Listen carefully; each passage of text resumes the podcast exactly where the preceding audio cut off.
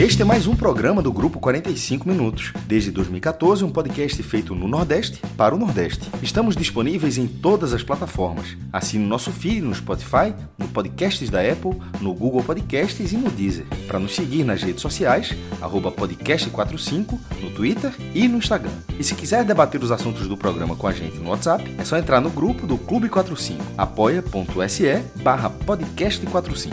Muito obrigado pela escolha e pela confiança.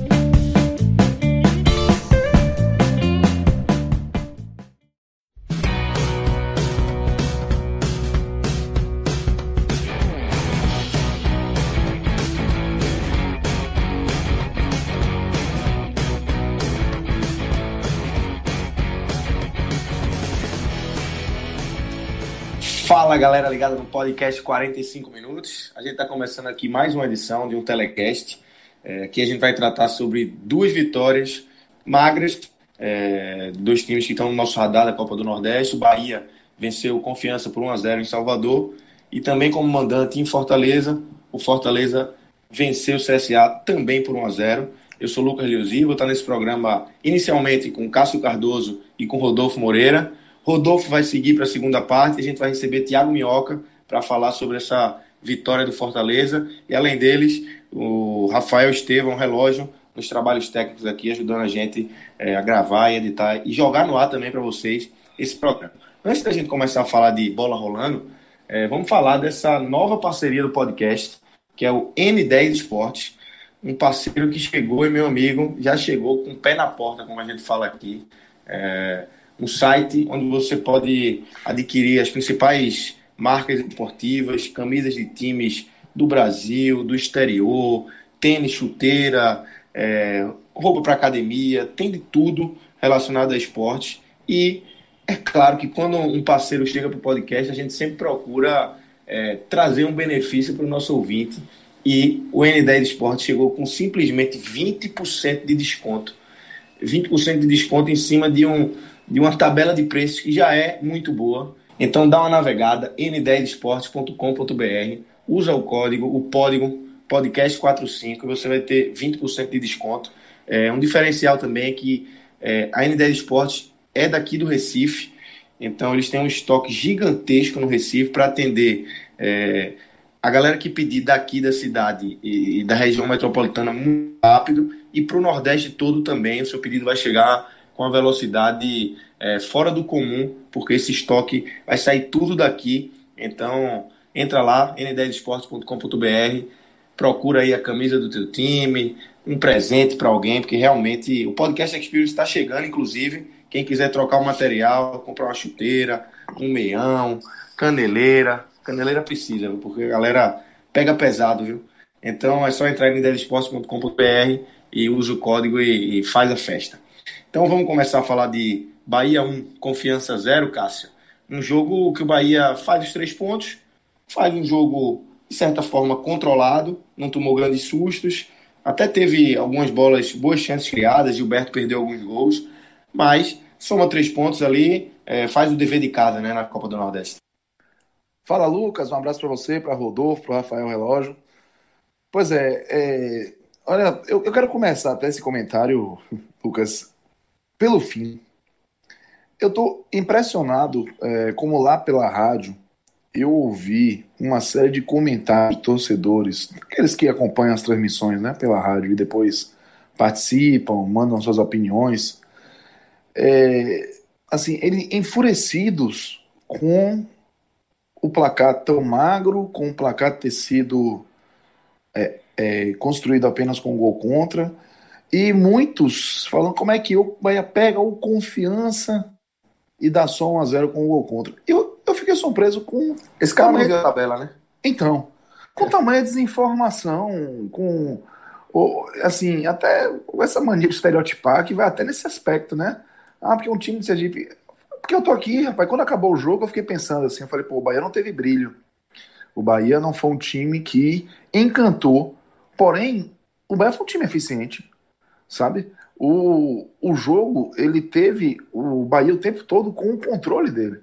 O Bahia passou 90 minutos controlando o jogo. E contra um adversário que está na Série B do futebol brasileiro, no segundo escalão do futebol brasileiro, e que estava invicto na temporada até hoje à tarde. Então eu não consegui entender ainda essa revolta da torcida, mas eu consigo identificar alguns pontos no Bahia que merecem assim uma, um cuidado de observação, é, como crítica mesmo. Por exemplo, os primeiros 30 minutos do jogo, né, o jogo tinha, teve um cenário que a gente chamava confiança, ele se, se fechou, é, é, blocado ali é, na, na, na, no seu campo, negando espaço, o time bem compactado. Em alguns momentos tentou sair ali, ia em bloco também com muita gente, mas não dá para dizer que incomodou a defesa do Bahia. E o Bahia, em 30 minutos do, do primeiro tempo, se resumiu a, a dar toques de lado, a tentar uns cruzamentos, mas não foi um time que criou efetivamente, que não acelerou, não acelerou o jogo, não construiu com qualidade. E em alguns momentos esse Bahia passava a ideia até de displicência, como se fosse aquele time que tivesse para si a confiança de que, com perdão trocadilho, né, não foi nem intencional, de que venceria a qualquer momento. E o jogo foi caminhando ali para essa reta final do primeiro tempo com a torcida beirando a impaciência. Mas antes que até as, os primeiros apupos pudessem surgir, o, o Bahia deu uma acelerada. E essa acelerada aconteceu com a presença do Elber, sempre ele. Elber ele foi o, o, o motorzinho do desenvolvimento ofensivo do Bahia hoje. E quando ele entrou no jogo, o Bahia começou a criar chances. E aí veio uma outra preocupação do torcedor. Que nessa do Bahia criar chances, todo mundo viu que o Gilberto não estava numa tarde inspirada. E esse Bahia é muito dependente de Gilberto.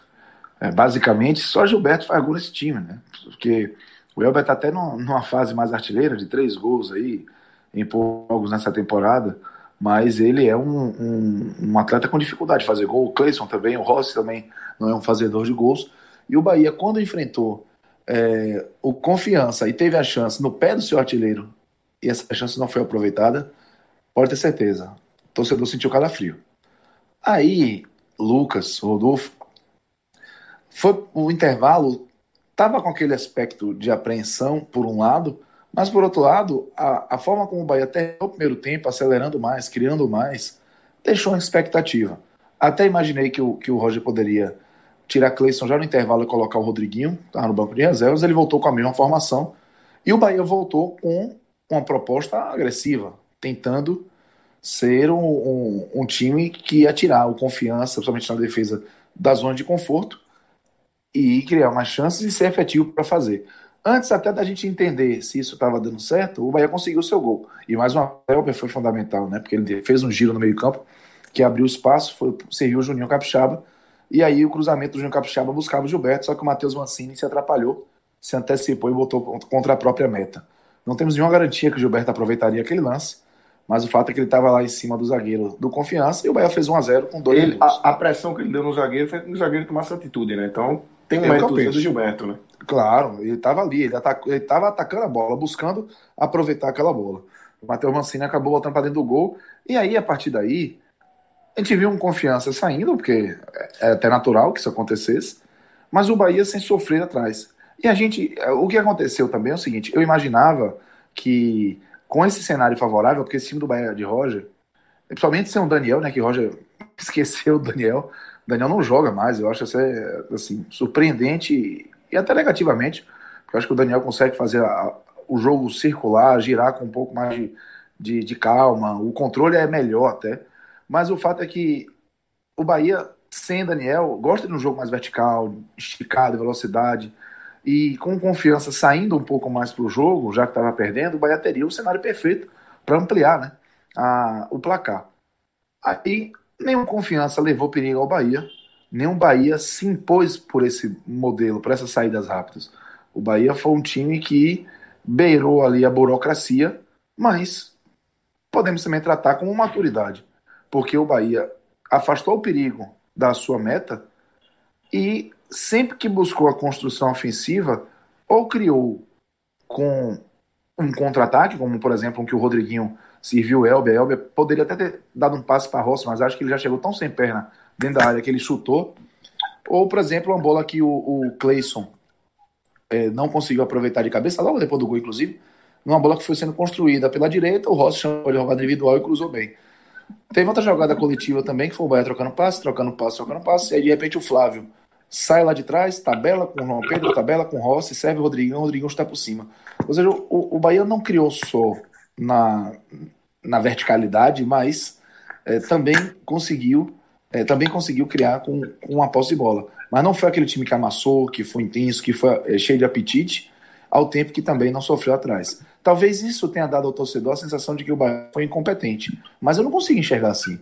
Porque eu, eu enxergo no confiança uma equipe que pode ter alguns limites técnicos, mas é uma equipe que segue bem treinada, né? Saiu o, o, o Paulista, o Daniel Paulista, e chegou o Matheus Costa. E a impressão que eu tenho é que existe uma unidade ali no, no, nos trabalhos, pelo menos por enquanto. Uma equipe bem treinada que marca bem, é, o, o, Confiança marca bem, fecha bem os espaços e que precisou que o Bahia fosse muito agressivo e se enfocasse para que o Bahia pudesse construir alguma coisa. Então eu valorizei muito a forma como o Bahia não permitiu a confiança criar a oportunidade de gol e conduzir né, mais próximo do segundo gol do que tomar um empate o jogo até o final. Mas o torcedor não entendeu assim. Eu fiquei um pouco surpreso, porque eu penso que é, não é um time fácil de ser batido e os números estão aí, a campanha do confiança está aí para provar. De qualquer forma, essa dificuldade do Bahia de construir coletivamente está exposta, é, não é de hoje. As chances, em especial no primeiro tempo, foram construídas que o Bahia deu bote no, na marcação, deu presa ali na, no meio campo no máximo, ou então na saída de bola, e com isso conseguiu é, avançar em velocidade, e aí o Elber apareceu, o próprio Gregory também criou, mas com a construção vindo lá de trás, de pé em pé, o Bahia tem essa dificuldade, tá bem clara aí, o Flávio ajudou um pouco como um elemento surpresa, se é para chamar, dá para chamar assim, mas não, não dá para ter a confiança de que o Bahia é, é, um time que sabe propor. Isso não, eu não tenho essa confiança. Esse é um ponto de crítica, é, na minha opinião, para o Roger. Mas não vejo motivos para criticar mais do que valorizar o que o Bahia fez hoje, porque, na minha opinião, a, a forma como o Bahia enfrentou um adversário encardido, difícil, que é líder da, da competição, fez o seu gol antes do desespero bater e conduziu o jogo até o final sem sofrer riscos, acho que isso deve ser valorizado. E aí, é, nesse ponto, eu penso que, que eu vou discordar desses torcedores que me surpreenderam quando ligaram para a rádio enfurecidos com o Bahia ter dado apenas 1x0 do Confiança. É a turma da corneta, né? Tem em todo lugar a turma surreal. Rodolfo, Cássio já passou aí, é, deu análise dele, passou por alguns lances do jogo. Eu queria te fazer uma pergunta se, é, sobre o que, é que você achou de mais qualidade no time do Bahia hoje. Se o fato de, de de não ter sofrido. É, o Anderson praticamente não teve apenas uma intervenção no, no lance com o Mikael, no, pelo chão. É, ou essa tranquilidade de, de, mesmo com 1 a 0 de conduzir o jogo até o final é, e, e, somar os três pontos aí na, na, tabela da Copa do Nordeste. Fala Lucas, é, Cássio, relógio, torcedor do Bahia e demais ouvintes aqui do 45. Olha, Lucas, eu acho que a resposta para essa pergunta é muito contextual e ela passa. É, o, o, reconhecimento do, dos méritos do Bahia passam necessariamente pelo reconhecimento dos méritos do confiança no jogo. Eu vou muito na, na linha de Cássio a respeito do que foi abordado sobre as dificuldades que o confiança impôs para o desenvolvimento do jogo do Bahia, né? Porque se disparidade financeira fosse argumento para resultado e desempenho é, jogo a jogo, é, acaba sendo o argumento para resultado de desempenho no, no, médio prazo, né? Mas se para cada jogo isso fosse argumento, quando você enfrenta equipes de menor porte, de menor orçamento, todo jogo do Real Madrid seria 5 a 0 O Confiança é um time de boa estruturação defensiva, salvo engano, no último. É, no último podcast em que fizemos um apanhado da Copa do Nordeste até aqui, a gente enalteceu bastante essas características. E da mesma forma que você costuma buscar alternativas defensivas para se proteger de ofensivas com repertório, quando você esbarra em retaguardas seguras, como a do confiança, é preciso encontrar diferentes formas de agredir. E se a gente faz um recorte do jogo até o gol do Bahia, eu particularmente não lembro de nenhuma chance criada através de jogadas trabalhadas. Na primeira finalização do Bahia, ela saiu aos 20 minutos de jogo num arremate de fora da área. Só que o Bahia encontrou outra forma de atacar que foi pressionando a saída do confiança. O, o lance aí que o Cássio trouxe, que de repente o Gilberto consagrou o Rafael, ele de fato sai de uma participação do Elber, mas é um lance em que a bola está com a posse da bola está com confiança na lateral esquerda. É, a bola vai tentar ser lançada, ela está coberta, esbarra no Rossi, viaja até o corredor central, onde o Elber inteligentemente direciona a bola de cabeça para o Gilberto, já recebendo em condições de finalizar, e o Rafael Santos intervém muito bem. Teve um outro lance parecido, que também resultou numa intervenção menos é, difícil do, do Rafael, mas ainda assim, um momento em que o Bahia conseguiu bloquear essa saída do confiança para encontrar recurso de finalizar, porque é, o confiança tem essa estruturação muito elogiável. Tá? E para mim, isso é mérito, tanto de Roger quanto dos jogadores. É, você encontrar alternativas para é, que, inib, que inibam né, o que há de, de, de, meritório no adversário também é mérito. O Matheus Costa ele se vale da mesma organização desenhada pelo Daniel Paulista no momento defensivo do Confiança, que é um, um 4-1-4-1 muito bem aplicado pelos atletas, mesmo em espaçamentos curtos quando o confiança está mais retraído, quando o, seu adversário, nesse caso de hoje o Bahia, tem a posse, é possível ver a manutenção hum, dessa plataforma. E daqui eu queria utilizar como exemplo um lance que ilustra bem um dos princípios do sistema defensivo do confiança. É, por volta ali dos 35 minutos, foi uma jogada em que o Elber vai individualmente abrindo espaço, conduzindo a bola em diagonal, até que ele chega ou na entrada da área ou ali na linha da, da meia-lua e finaliza sendo bloqueado. Uh, a bola sobra para o Gilberto, que também tem um arremate travado. Então, o corredor central do, do Bahia ele foi rotineiramente, é, constantemente bloqueado pelo Confiança, que dava é, espaço pelas laterais. Né? Um princípio aí no tatiquês conhecido como fechamento de funil. E o Bahia explorou esses espaços com recorrência, mas aí entra novamente a questão da organização, porque foram incontáveis situações ao longo do jogo de descidas do Bahia pelo lateral, é, com cruzamentos para, para, a área, a maioria deles rasteiros, mas os zagueiros e volantes do Confiança, eventualmente até o goleiro Rafael Santos, chegavam inteiros no lance. E isso permaneceu sendo a tônica do jogo, mesmo no momento do gol do Bahia. Uma jogada muito boa do Elber, que aí eu faço coro ao Cássio, foi é o nome mais destacado do Bahia. Ele sai da marcação com uma movimentação excelente e quando busca a área em mais um cruzamento rasteiro, são quatro jogadores do Confiança contra apenas dois do Bahia. E é o Matheus Mancini, o zagueiro, que estava muito bem no jogo, que chega à frente do Gilberto, mas aí na tentativa de mais uma vez cortar a bola, ele acaba marcando contra. Né? Então acabou sendo o, a receita, digamos assim, que o jogo seguiu. O corredor central fechado pelo confiança, né? O, o, grande foco foi esse, que cedia espaço nas laterais ao Bahia, mas era uma cedência controlada, porque sempre que o Bahia chegava em condições de colocar a bola na área, ela estava é, povoada em superioridade numérica pelo confiança, e daí reside é, talvez a morosidade que o torcedor do Bahia acabou cobrando na Rádio Alcácio, né? Porque o torcedor, para mim, que trabalho no meio, acaba sendo uma oportunidade de ver uma aula. O que o Confiança fez hoje defensivamente é uma aula é, de organização defensiva no futebol. Mas o torcedor que paga o ingresso, ele, o ingresso, ele quer ver gol, né? Não importa o quão bem esteja sendo aplicada é, uma organização defensiva por um adversário. Mas eu não acho que isso tira o mérito da exibição do Bahia, porque, como eu pontuei, o Bahia encontrou formas de, de agredir o confiança, ainda que não tenha sido uma agressão tão incessante, ao longo do primeiro tempo, que foi justamente é, fechando os espaços na saída, já que o confiança não dispõe da mesma qualidade técnica individual, coletiva que o Bahia possui, e quando conseguiu fazer isso de uma maneira próxima à perfeição, conseguiu criar chances, como a citada aqui do Gilberto, e aí, a partir do momento que o placar foi aberto, no, no lance aqui descrito do gol contra do Matheus Mancini, começaram a surgir espaços, né? Também tem um lance que o Cássio pontuou aí da cabeçada para fora, salvo engano, do Cleiston, que foi a primeira bola no jogo, cruzada na área pelo Bahia, seja por cima, seja por baixo, que houve uma vitória nesse.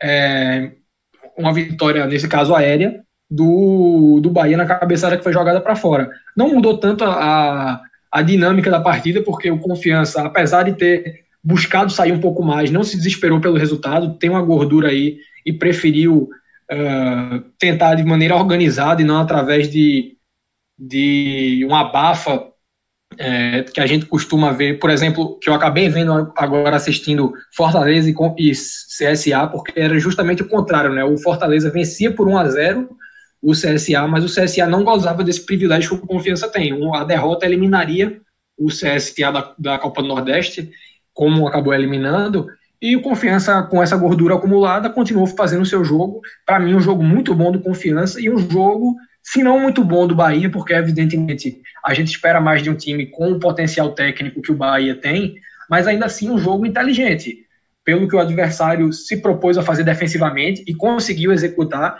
e pelo que o Bahia teve condição de fazer à medida que viu um corredor central bloqueado e um time absolutamente inteiro é, na defesa das bolas cruzadas, que o Bahia tinha oportunidade de.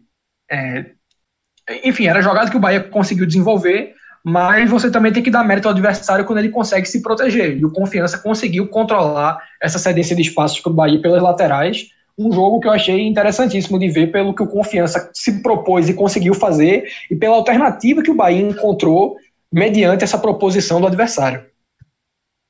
Cássio, é, a gente vai entrar daqui a pouco ainda nas análises individuais, mas vamos falar do Rodriguinho um pouco, né? Foi a estreia do Rodriguinho, a primeira aparição dele com a camisa do Bahia para o torcedor. É, não sei se ele vai estar nos teus destaques positivos ou negativos depois, mas eu queria uma análise tua e um sentimento de como é que foi é, essa participação do Rodriguinho na Fonte Nova neste sábado. Ah, legal, Lucas, porque não, o Rodriguinho não estaria em nenhuma das duas categorias que a gente normalmente é, insere alguns atletas aí dos jogos. O, ele entrou no segundo tempo, né, por volta dos 15 minutos, o Bahia já vencia por 1 a 0 tinha um jogo controlado, é, e deu, quem deu lugar a ele foi o Cleison, e eu penso que, assim, aí ele deslocou, né? O Elber, que normalmente tá flutuando por dentro, né? Fazendo essa, essa função, foi pro, pro lado esquerdo, o lado do Cleison. E o Rodriguinho foi para dentro ali, do lado do, mais próximo do Gilberto. Na hora que o Bahia defende, não é um cara que precisa descer para acompanhar a lateral. E eu, assim, classifico a, a, a atuação dele como discreta, né? Mas é, não foi uma discreta omissa porque ele teve alguns lances. Ele finalizou para gol, uma jogada assim que o mérito da construção é maior no, do Flávio, né? Que ele usou o João Pedro, usou o Rossi, depois acionou o Rodriguinho. O Rodriguinho chegou ali um pouco à frente do zagueiro, mas chutou por cima. Ele quase participou de um gol diretamente, né? Num contra-ataque, ele matou a bola e conseguiu encontrar espaço para servir o Elber. E Elber chegou em condição de finalizar, ou até dar um passe para o Rossi. Mas é, um atleta que está chegando agora, fazendo seu primeiro jogo, num time que está montado, tem um, um jogo com características que, assim, o Rodriguinho não vai fazer exatamente o que o Bahia já faz, né? É, a presença dele em campo talvez mude um pouco o, a forma como o Bahia se comporta, principalmente ali com essas, essas jogadas por dentro, que com o Elber são jogadas mais de condução, né? É, não são jogadas tão cerebrais, um passe vertical mais aprimorado, é uma condução, um, vai rompendo assim a, a defesa adversária, mais do que um passe, uma finalização de fora da área, ou até uma condução mais lenta, mas com, com mais qualidade para escolher a definição. E isso, essa, essa adaptação, ela vai levar um tempo ainda. Então achei que ele foi discreto, mas assim, buscou o jogo, participou dentro do que, do que a gente imaginava que poderia. Eu acho até assim que fisicamente é questão de tempo para ele estar tá igual ao, ao, restante dos atletas, né? De, acompanhando o ritmo. Não me pareceu ter algum é, é, problema físico. Eu vou dar um exemplo de, de, de, referência que eu tenho, por exemplo, o Guerra, quando jogou no Bahia, tinha aquela parte de se adaptar, de, de, de vamos dizer assim, se entrosar, mas ele de cara mostrou que estava muito atrás fisicamente. E se confirmou que esse muito atrás é quase uma, questão, uma condição permanente dele. Não me parece o caso do Rodriguinho, não. É, teve uma, uma, uma, certa ansiedade do torcedor, não teve, chegou a ter torcedor gritando nome, nem nada disso, mas teve aqueles aplausos mais efusivos quando ele entrou em campo, enfim. E, mas penso que o torcedor entendeu também que a, a estreia dele foi, foi, foi positiva, foi ok. Cumpriu é, uma boa estreia, não foi uma estreia de brilho, mas foi uma estreia em que não foi, não, ele não fez é, nada para nos fazer desconfiar que ele não será útil, sabe? Então isso é, é até suficiente porque o, o jogo, inclusive, voltou a ser controlado pelo Bahia pela posse, na maioria das vezes, e ele participou disso também. Então acho que foi positivo a estreia dele. Não teve corneta na rádio, não, né? Ninguém ligou corneta teve, teve, teve, teve, teve, Pra Rodriguinho? Teve. Teve. Pra ele, quando ele. A, a, a galera tava on fire hoje. O, o, o pessoal dizendo que aí fica fazendo é, esse oba-oba todo para um jogador normal, meio. Esse jogador ruim, que entra e não acrescenta nada. Foi surreal, velho. Porque não é comum o torcedor ser tão raivoso, não. Não sei o que foi que houve. O pessoal tava. disparou aí hoje. E, e teve corneta pro Rodriguinho, sim. Mas, assim, também achei é, que foi bem exagerado, assim, essa, essa percepção do torcedor ruim sobre o Rodriguinho. Rodolfo, vamos começar aqui essa segunda parte da análise do, do jogo do Bahia e já com os destaques positivos dessa vitória é, por 1 a 0 os destaques individuais. É, quem você coloca aí como o, no pódio? É Cássio Cito Elber, Gilberto Falado também. Quem, quem para você está no pódio de, de de jogadores que foram bem neste sábado.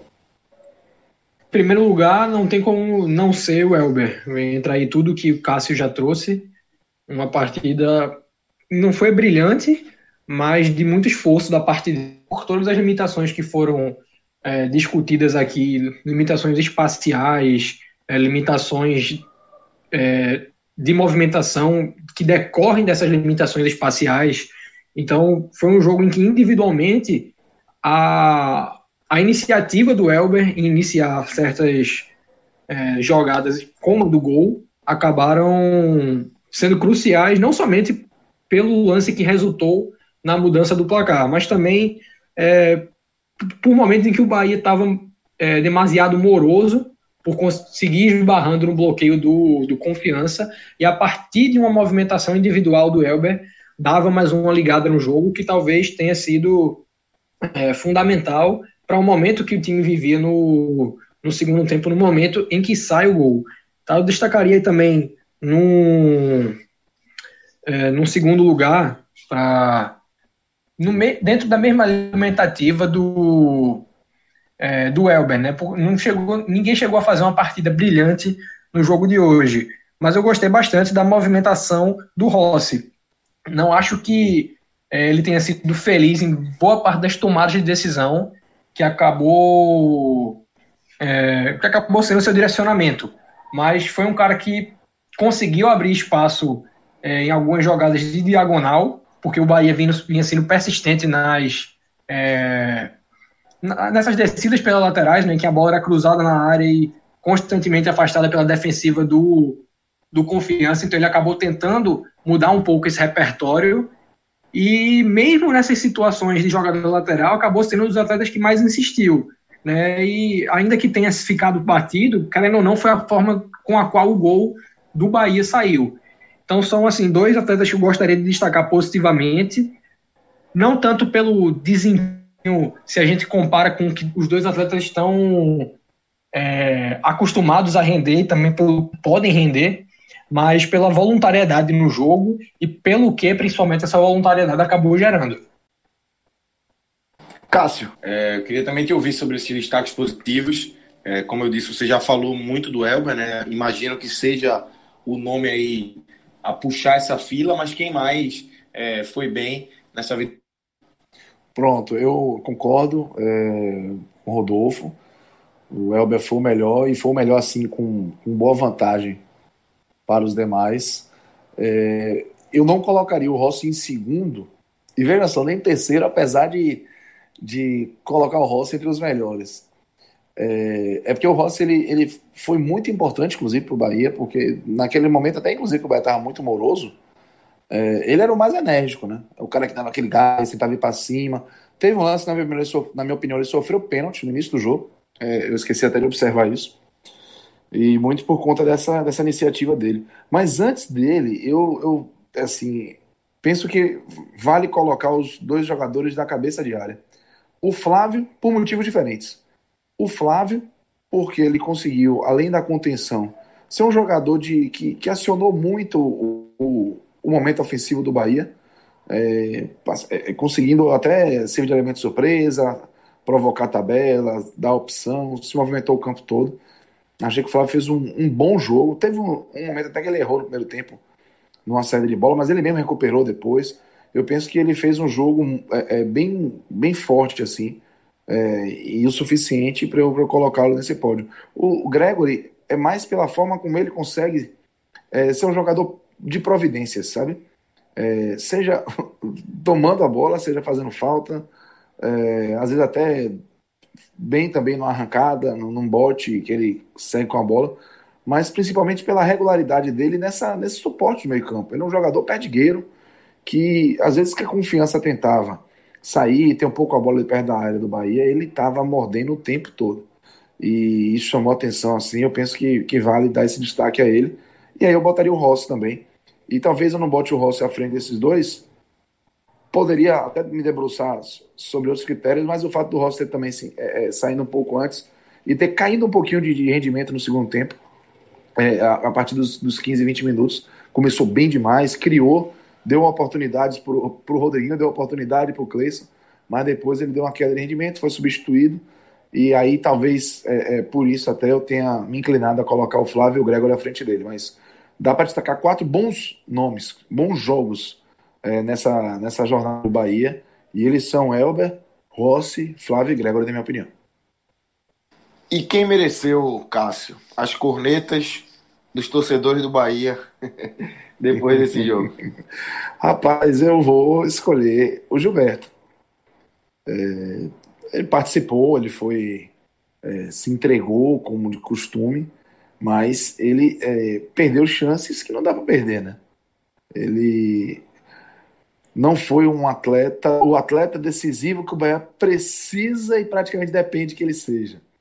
E por pouco isso custava pontos importantes para o Bahia nessa sequência da Copa do Nordeste. Eu estou colocando o Gilberto porque é mais pela responsabilidade que ele tem e que na hora H hoje ele não conseguiu cumprir essa responsabilidade, do que pelo jogo em, em si.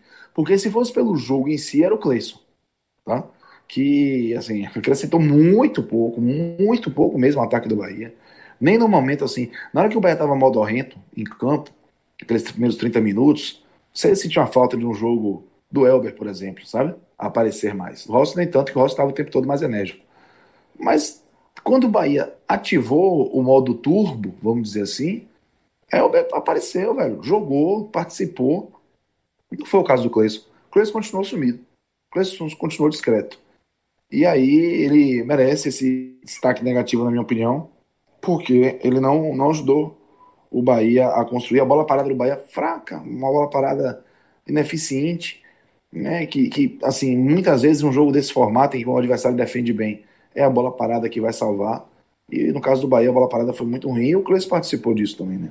Então, eles dois é, são, são os principais para mim, mas eu vou cobrar mais o Gilberto porque ele, ele precisa ter esse aproveitamento é, dessas chances claras, né?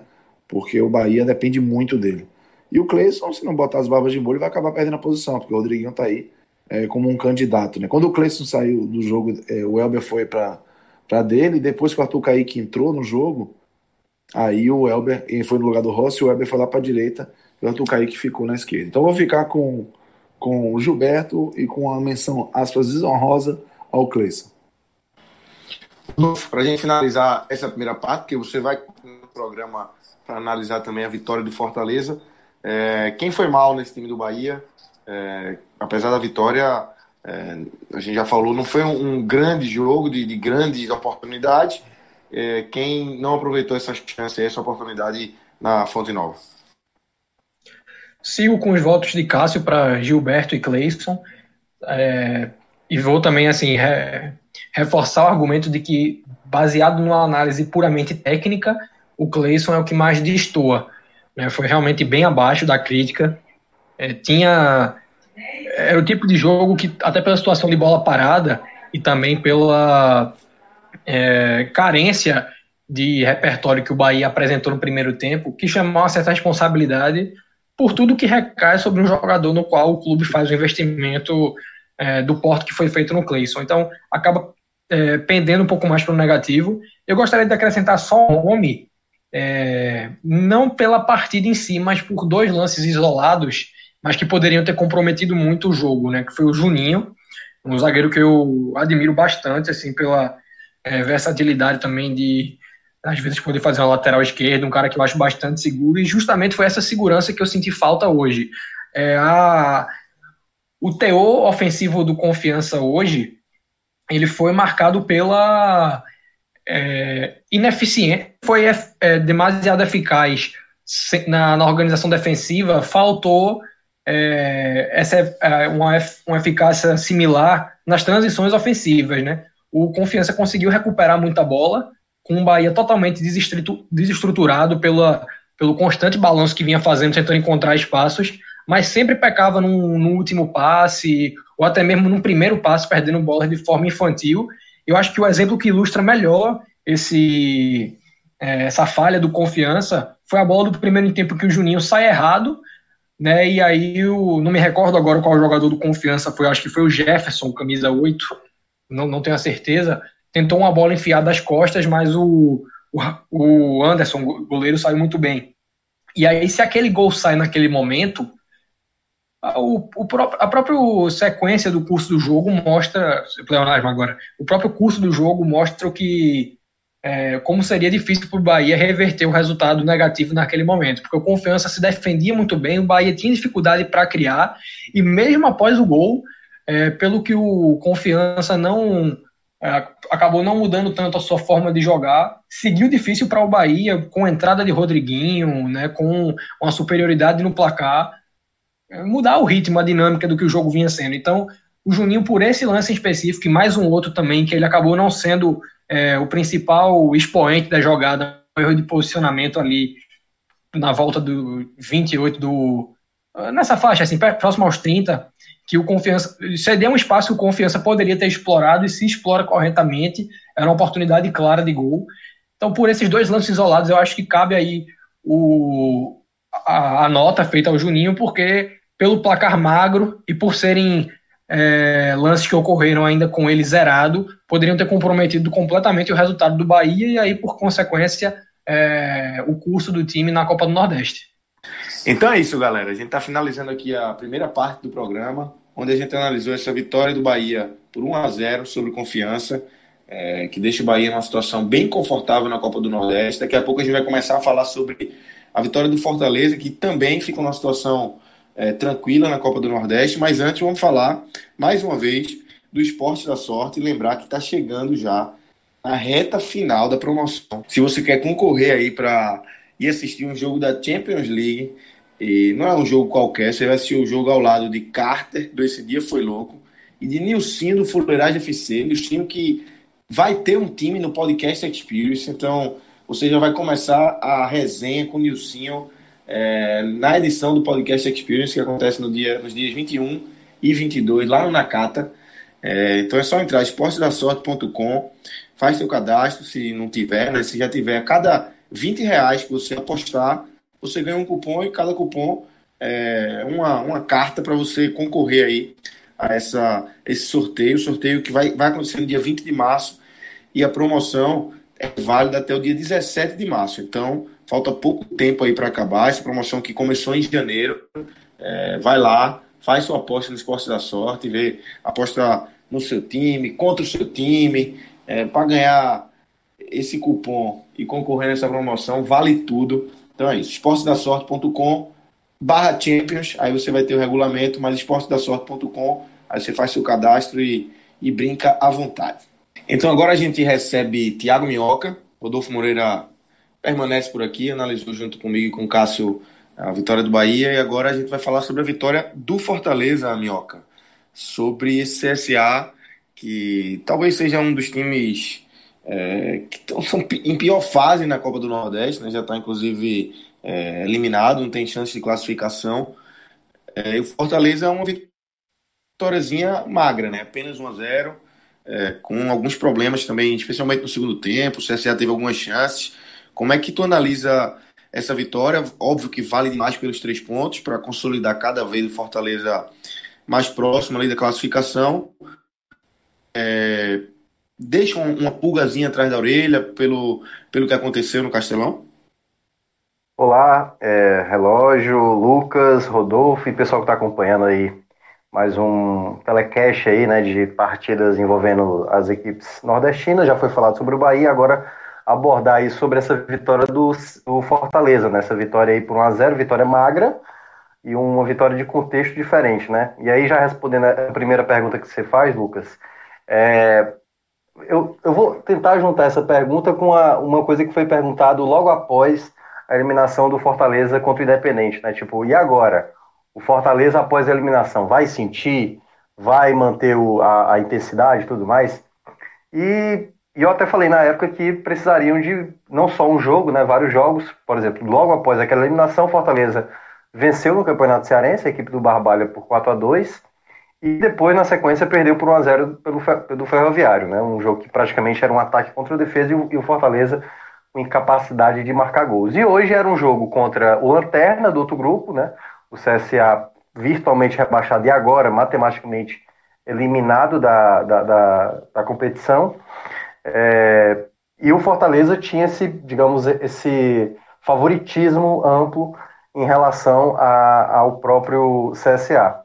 Só que aí eu quero fazer uma conjectura geral também de tudo, né? O Fortaleza, claro, daqui a pouco eu vou falar os problemas que o Fortaleza teve durante o jogo, né? A, a escalação. Mas eu, eu, queria acrescentar mais, tipo, porque eu, eu acompanho futebol, assim, boa parte dos jogos. Eu acho que o Fortaleza hoje, por exemplo, sentiu um pouco também do que foi o jogo lá contra o Ferroviário, em que o, o, Fortaleza teve que se lançar mais ao ataque, teve que correr muito, né? Tanto que, por exemplo, hoje o David, que certamente seria um titular, o Rogério Senna teve que poupá-lo para não desgastar. É muito difícil no Brasil, com exceção do Flamengo, obviamente, você con conseguir manter por muito tempo um ritmo muito forte e a equipe, é, é, digamos, mostrar um bom futebol. Apesar de a gente ter aqui na nossa região o Bahia, o próprio Fortaleza incluído, é, como equipes que são mais favoritas em, em certos duelos, eu acho que esse jogo de hoje contra o CSA, ele representou um pouco isso. O desgaste, um pouco da, da atenção com, com a partida que o Fortaleza tinha amplo favoritismo e o desempenho, né? E aí, é, trazendo a escalação original, o Felipe estava suspenso, né, que é titular da, da, equipe, então ele foi com o Bonilha. Nas laterais, dois jogadores que geralmente não são os mais titulares, porque o, o Rogério Senna faz muita mescla, então hoje ele foi de Tinga e Carlinhos mas geralmente nos jogos importantes é Gabriel Dias e, e Bruno Melo. Mas como o Rogério Senna faz muito revezamento, não dá nem para dizer quem é titular e reserva nas laterais. E a outra opção foi exatamente o Marlon, é, atuando pelo lado direito, né, ele que vinha fazendo bons jogos. É, hoje também eu acho que fez um jogo ok. É, e o David ficou no banco, como eu estava dizendo, como opção, até para o Serin também ter uma opção de velocista, né? Porque o Madison com virose não pôde atuar, é, outros jogadores que ainda estão por chegar, né? É, pode acontecer. O Rodolfo pode falar até que está circulando aqui uma possibilidade de aparecer, né? Que é o artilheiro da, da Copa do Nordeste. Enfim, e o jogo, para entrar mais na partida em si, foi um jogo que nos 15 primeiros minutos o Fortaleza criou boas chances, principalmente pelo lado direito, né? O Tinga ali, o Romarinho ajudando.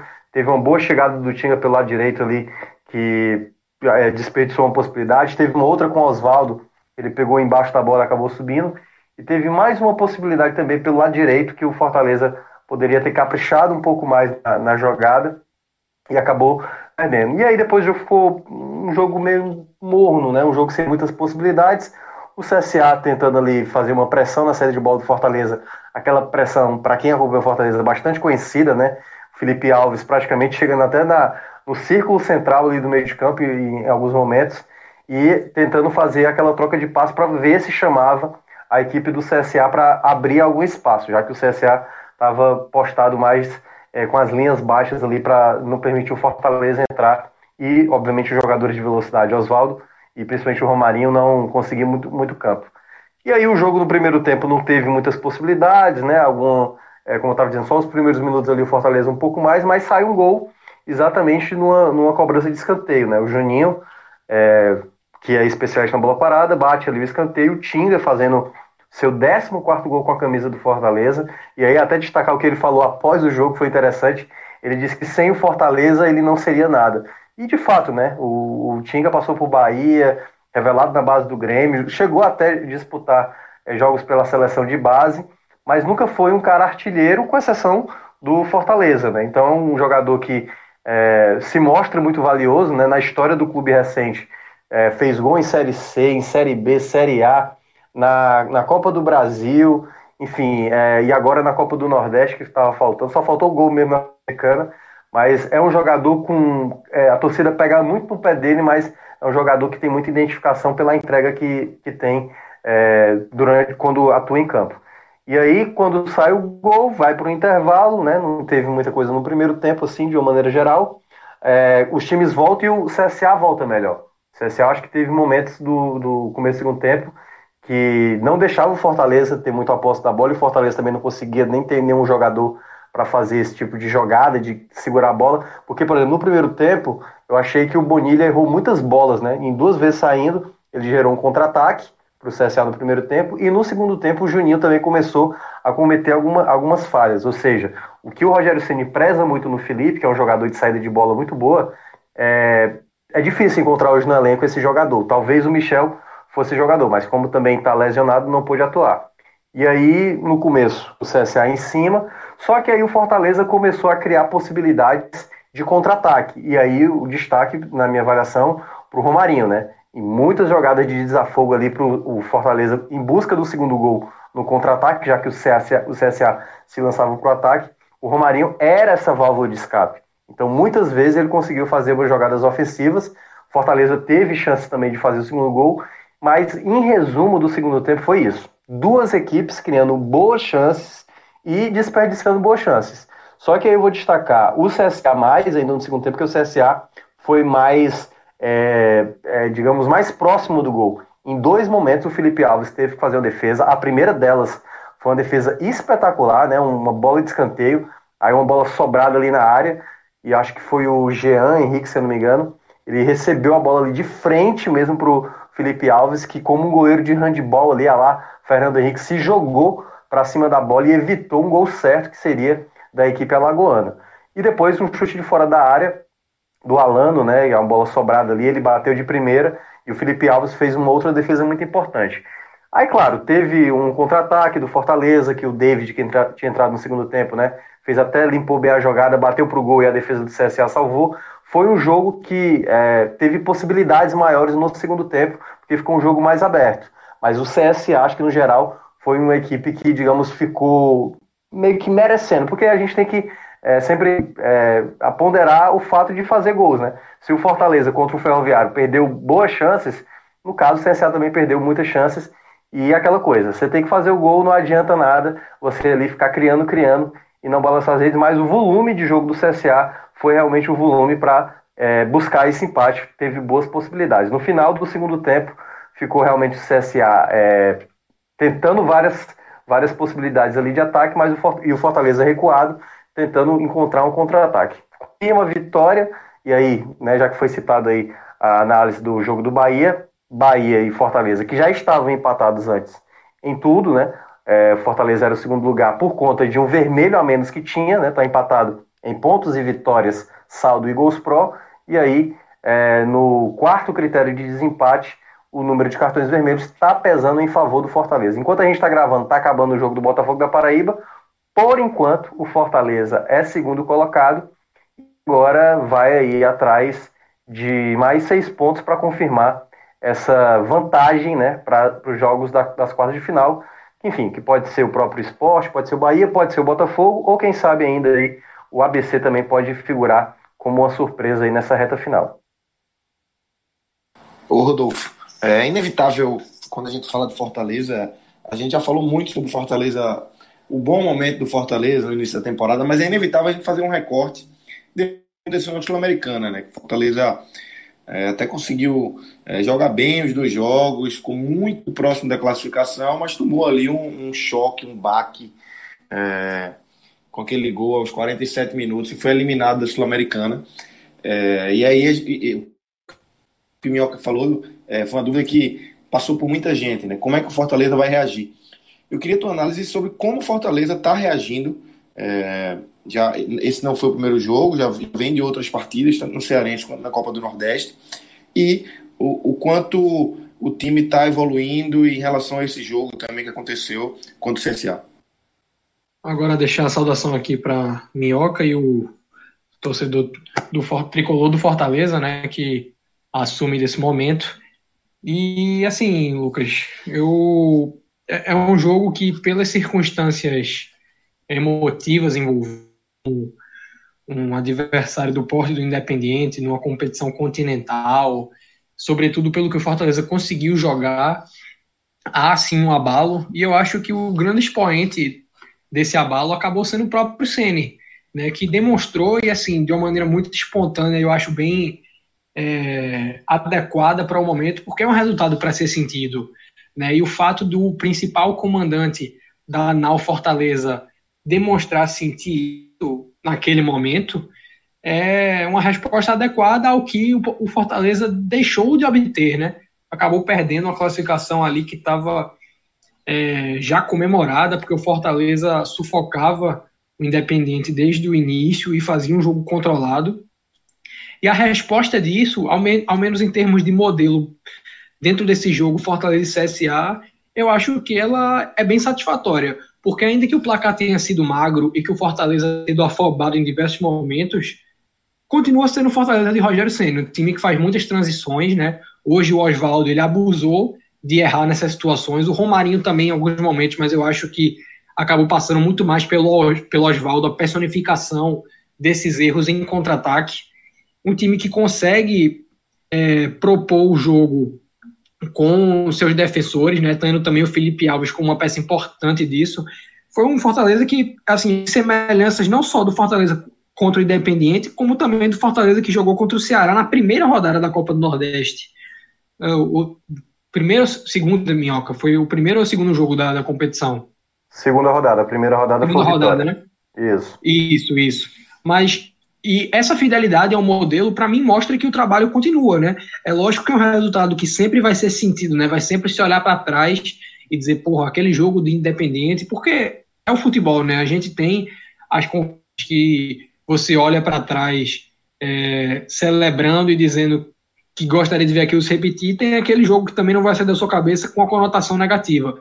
Mas eu acho que o Fortaleza hoje, ele foi o Fortaleza do Ceni é, o Fortaleza que vem sendo construído pelo CN desde o início que é pouco mutável dentro dessa proposta de jogo. As peças vão se modificando, mas se a gente observa, por exemplo, a, o massacre que o Fortaleza é, impôs ao Vitória na, nas quartas de final da Copa do Nordeste do, do ano passado, ele não se diferencia muito do que o Fortaleza propôs fazer hoje diante do CSA. Agora, ele lidou com um adversário que estava mais bem postado defensivamente, não vivia também uma crise política é, institucional, financeira, como vivia, como vivia o Vitória na época, e também passou por uma melhor tomada de decisão, por exemplo, é, das peças de que hoje a gente, se a gente compara com aquele jogo, estava em campo, né? O próprio Oswaldo que eu comentei aqui como um destaque negativo desse jogo em específico.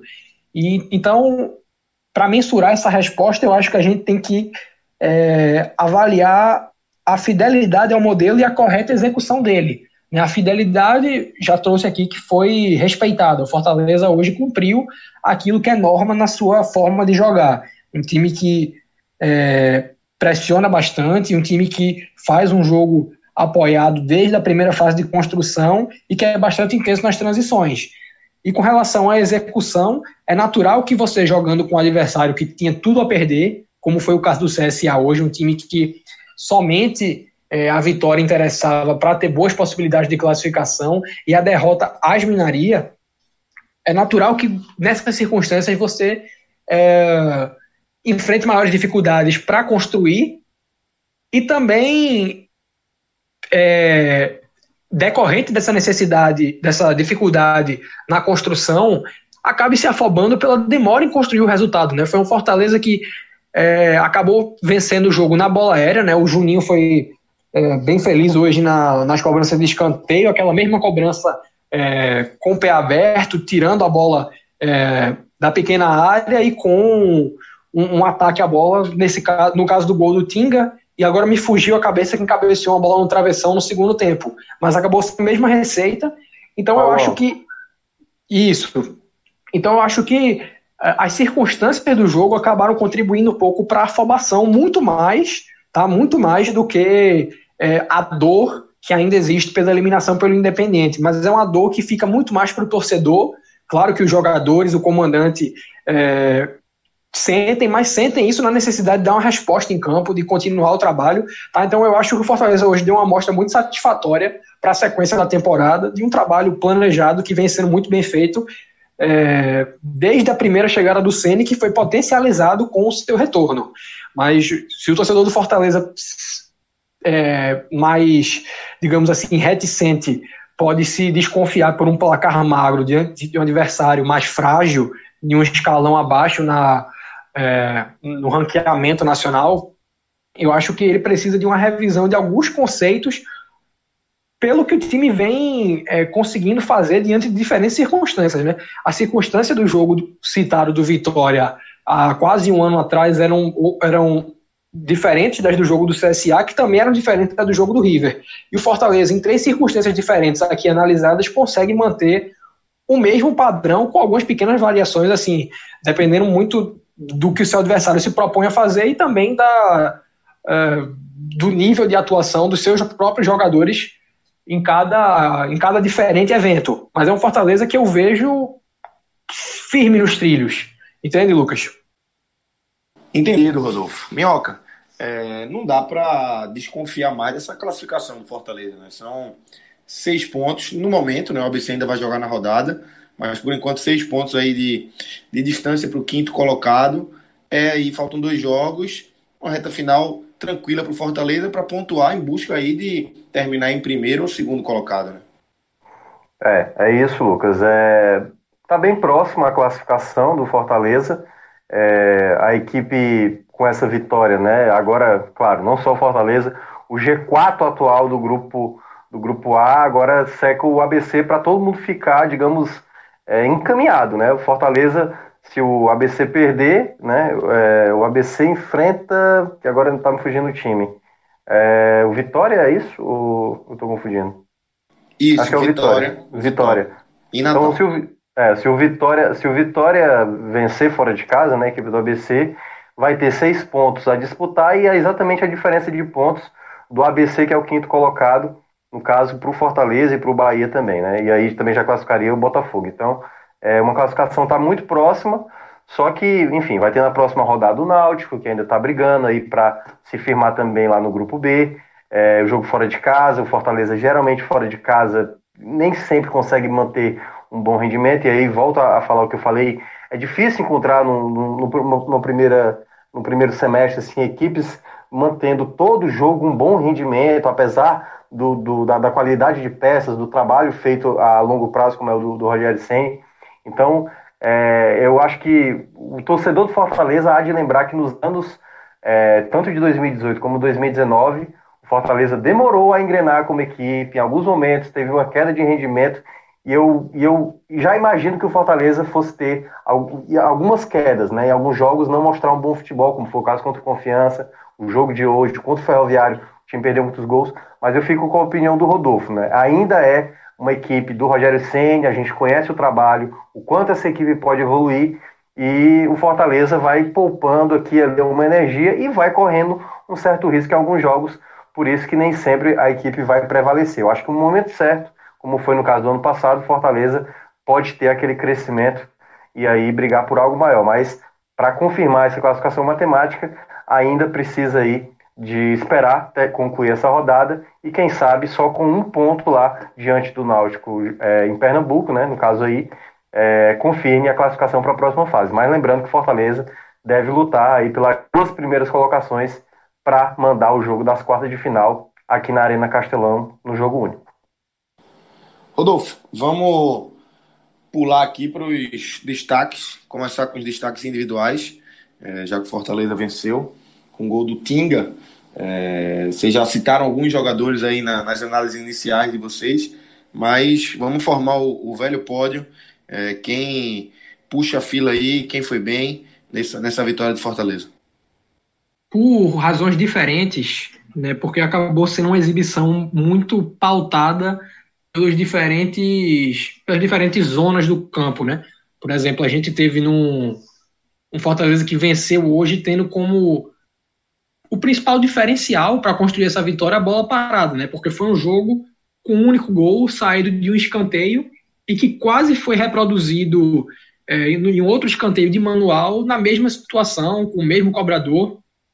Tá? Então, por essa situação, eu colocaria o Juninho, que eu acho que também com, com a bola rolando é, fez uma partida que, que, justifica a colocação nesse pódio aqui, com é, algumas variações de jogada, com a desaceleração em alguns momentos em que o Fortaleza precisava desacelerar porque estava é, bastante afobado. Então, entra aqui, não, no, é, não justificando uma atuação brilhante, porque não, não foi, tá? mas dentro da circunstância da partida eu acho que merece.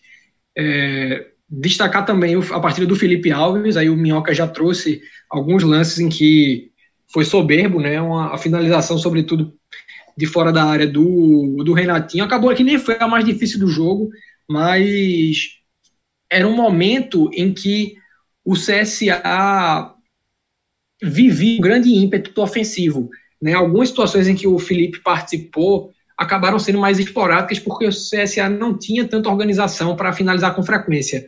Mas naquele momento do jogo, em que o CSA já tinha ido para tudo ou nada, né, porque a partida se aproximava do fim, foi bem simbólico para a manutenção do resultado e com a mesma participação de sempre na, na construção, né, um cara que tem um jogo diferenciado com os pés.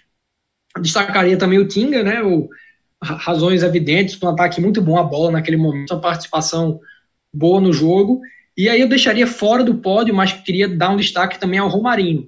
É, eu acho que ele foi participativo, em alguns momentos afobado, mas essa afobação, por mais que tenha tirado os pódios, que na minha visão tenha custado o pódio, ela foi uma participação muito importante para alguns momentos em que o Fortaleza precisava reagir é, às ações ofensivas do CSA. E, na minha opinião, o Oswaldo falhou muito mais nisso é, nesse quesito da afobação, desperdiçando alguns contra-ataques importantes e falhando na última bola em alguns contra-ataques assim até fáceis, tá? Se a gente faz o, o, balanço assim da questão da superioridade numérica que o Fortaleza dispunha, né, de uma corrida muito é, muito apropriada para a conclusão, né, com jogadores abrindo do outro lado, com gente dando opção a se voltado para trás. Então, eu acho que o Romarinho, por mais que não tenha conseguido concretizar nenhuma situação de gol nesse, nesse, é, nesse tipo de jogada, ele acabou oferecendo alternativas que o Fortaleza não conseguiu cumprir com o Oswaldo na mesma situação. Então, para mim, são é, esses três no pódio: Tinga, Felipe Alves e o Juninho, e uma menção honrosa para o Romarinho. Minhoca, tua lista é, de quem se destacou. A gente começa com essa lista positiva né, da, da vitória de Fortaleza. É, basicamente aí o que o, o que o próprio Rodolfo mencionou, mas é, no, no, caso vou fazer só algumas pequenas alterações. É, Felipe Alves eu acho que talvez é, se destaca como principal jogador também na partida, porque ele fez, eu, eu acho que a defesa do jogo, assim, né? Talvez a defesa pode ser até da temporada, claro que, enfim, né? dependendo da situação do jogo, mas poderia ali, era uma chance muito real do CSA fazer o gol do empate, e ele fez uma defesa espetacular mesmo, ele teve realmente a, o reflexo de fechar muito rápido ali e evitar um gol certo ali da equipe alagoana. É, Para mim, ele o melhor da partida. Vou fazer é, como um segundo lugar aí o próprio Tinga, né, pelo gol. E ele foi um jogador, eu, o Tinga, eu, eu tenho problemas com ele assim de, de analisar ele defensivamente. O Gabriel Dias é melhor nesse aspecto do que ele. Mas hoje teve muitas bolas assim desviadas no primeiro pau, que ia para o jogador do CSA no segundo pau e o Tinga tirava no momento certo. Então ele teve muitos momentos assim, acho que uns dois ou três momentos que ele evitou uma possível finalização assim mais perigosa do CSA que poderia ter acontecido. É, outro jogador que, que eu vou colocar, e aí vou fazer só essa inversão aí com o Rodolfo. Eu vou colocar como terceiro o Romarinho. O Romarinho é um cara que de vez em quando comete assim, alguns erros, mas eu acho que ele é o cara que mais tenta e é o cara muito de desafogo. Ele teve um momento que ele fez um, um giroscópio ali, a Lazidane, girando em cima da bola. Ele conseguiu dar sequência à jogada. Teve uma outra que ele, ele foi puxado, ele poderia ter caído, mas ele deu sequência à jogada. Ele deu uma metida de bola no primeiro tempo também. Acho que pro Tinga passando do lado direito, muito bem é, colocado. Ou foi foi pro Marlon que também muito bem colocado nessas jogadas iniciais do primeiro tempo que o Fortaleza teve. Então acho que o Romarinho é o cara que, na ausência de um meia, que o Fortaleza não joga com meia, ele é um cara que é o mais criativo, né? Na jogada individual e tudo mais, ainda erra, tem problema de finalização, mas eu vou colocar ele como o terceiro colocado. E vou fazer essa menção ao Juninho, né? É um cara muito bom de bola parada. Eu acho que ele fez um bom primeiro tempo, mas no segundo tempo ele começou a cometer algumas falhas, fez inversão errada, perdeu bola ali no meio de campo logo com cinco minutos de jogo. Ele perdeu duas bolas no meio de campo que gerou um contra-ataque para o CSA quando o CSA cresceu, mas eu acho que no geral o Juninho voltou a ser aquele cara da bola parada. Né? No final do ano passado ele foi muito importante e estava faltando assim essa bola parada dele, que é muito boa, e hoje ele ajudou. Minhoca, e os destaques negativos? Quem foi mal, é, apesar da vitória, quem foi mal nessa, esse resultado de 1 a 0 do Fortaleza? É, o Oswaldo não teve realmente numa noite muito boa, assim, ele ajudou até mais defensivamente, ele teve, ele evitou um contra-ataque, ele roubou a bola no contra-ataque perigoso do CSA, teve duelos interessantes com, quando ele voltava, né, com, com o Pipão. O Pipão, em dois, três momentos, tentou passar e o Oswaldo conseguiu evitar, mas naquela característica dele, da velocidade, teve uma bola que ele teve ali, é, é, ele ganhou na velocidade, chegou inteiro na jogada, e aí ele tinha a opção de passe para rolar no, do lado para o Romarinho, e aí ele demora demais, não finaliza, não dá o passe, e acaba perdendo uma grande chance que depois até é, se tornou tiro de meta, né? Ele perdeu uma grande chance ali. Então eu acho que o Oswaldo não foi tão bem, mas eu acho que o jogador que mais ficou devendo hoje na partida foi o Nenê Bonilha. É, é difícil substituir o Felipe. E o Rogério Ceni é impressionante como muita gente questiona o Rogério Ceni em certas coisas. Felipe, por exemplo, é um jogador que é vez ou outra questionado.